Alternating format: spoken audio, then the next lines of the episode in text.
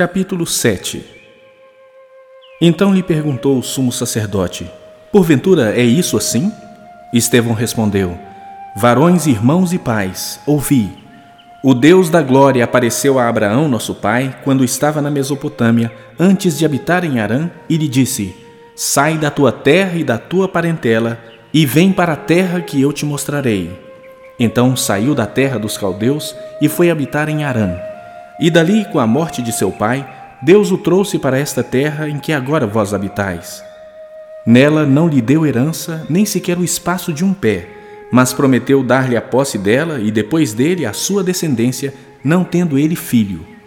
E falou Deus que a sua descendência seria peregrina em terra estrangeira, onde seriam escravizados e maltratados por quatrocentos anos. Eu, disse Deus, julgarei a nação da qual forem escravos e depois disto sairão daí e me servirão neste lugar.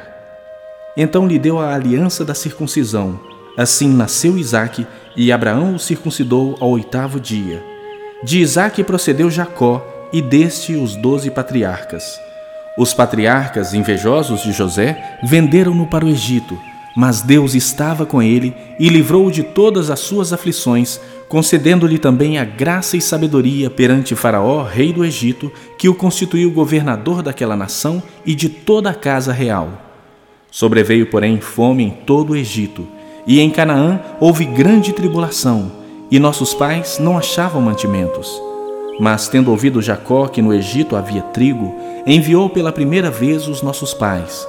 Na segunda vez, José se fez reconhecer por seus irmãos e se tornou conhecida de Faraó a família de José.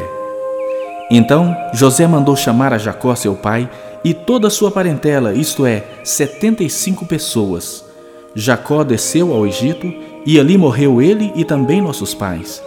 E foram transportados para Siquém e postos no sepulcro que Abraão ali comprara a dinheiro aos filhos de Amor. Como, porém, se aproximasse o tempo da promessa que Deus jurou a Abraão, o povo cresceu e se multiplicou no Egito, até que se levantou ali outro rei que não conhecia a José. Este outro rei tratou com astúcia a nossa raça e torturou os nossos pais, a ponto de forçá-los a enjeitar seus filhos para que não sobrevivessem.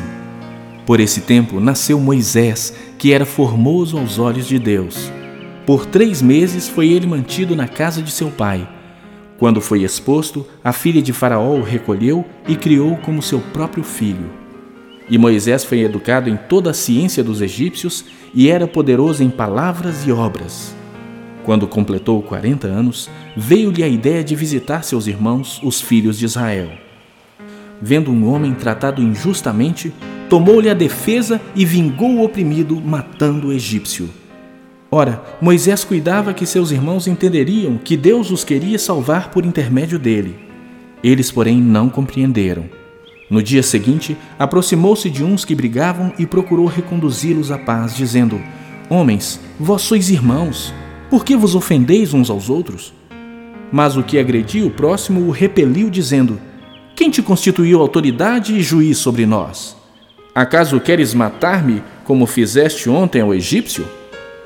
A estas palavras, Moisés fugiu e tornou-se peregrino na terra de Midian, onde lhe nasceram dois filhos. Decorridos quarenta anos, apareceu-lhe no deserto do Monte Sinai um anjo por entre as chamas de uma sarça que ardia. Moisés, porém, diante daquela visão, ficou maravilhado e, aproximando-se para observar, ouviu-se a voz do Senhor: Eu sou o Deus dos teus pais, o Deus de Abraão, de Isaque e de Jacó. Moisés, tremendo de medo, não ousava contemplá-la. Disse-lhe o Senhor: Tira a sandália dos pés, porque o lugar em que estás é terra santa. Vi com efeito o sofrimento do meu povo no Egito, ouvi o seu gemido e desci para libertá-lo. Vem agora e eu te enviarei ao Egito. A este Moisés, a quem negaram reconhecer, dizendo: Quem te constituiu autoridade e juiz? A este enviou Deus como chefe e libertador, com a assistência do anjo que lhe apareceu na sarça. Este os tirou, fazendo prodígios e sinais na terra do Egito, assim como no Mar Vermelho e no deserto, durante quarenta anos. Foi Moisés quem disse aos filhos de Israel: Deus vos suscitará dentre os vossos irmãos um profeta semelhante a mim.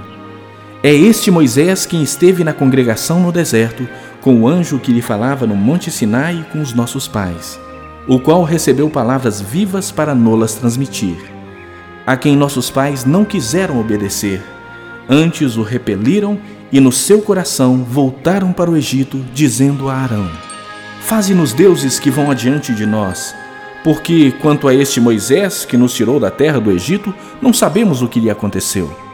Naqueles dias fizeram um bezerro e ofereceram sacrifício ao ídolo, alegrando-se com as obras das suas mãos. Mas Deus se afastou e os entregou ao culto da milícia celestial, como está escrito no livro dos profetas.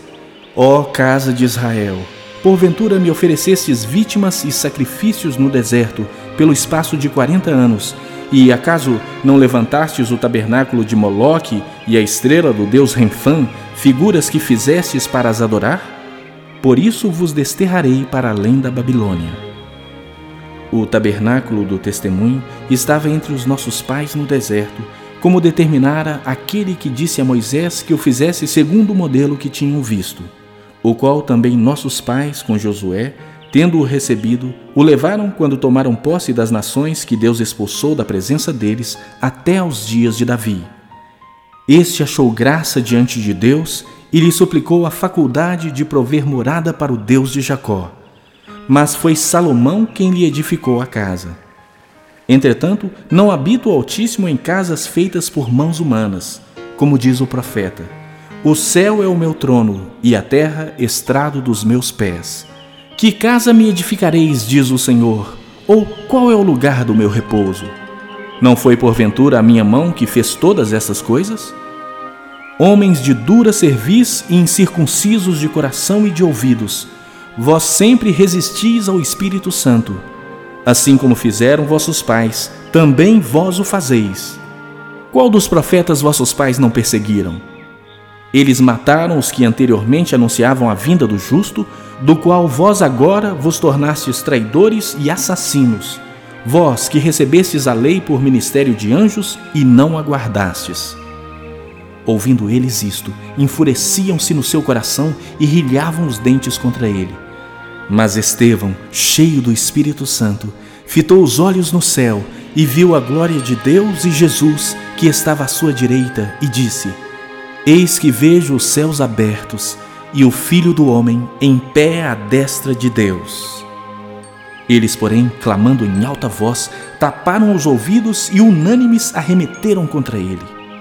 E, lançando-o fora da cidade, o apedrejaram. As testemunhas deixaram suas vestes aos pés de um jovem chamado Saulo e apedrejavam Estevão, que invocava e dizia: Senhor Jesus, recebe o meu espírito. Então, ajoelhando-se, clamou em alta voz: Senhor, não lhes imputes este pecado. Com estas palavras, adormeceu.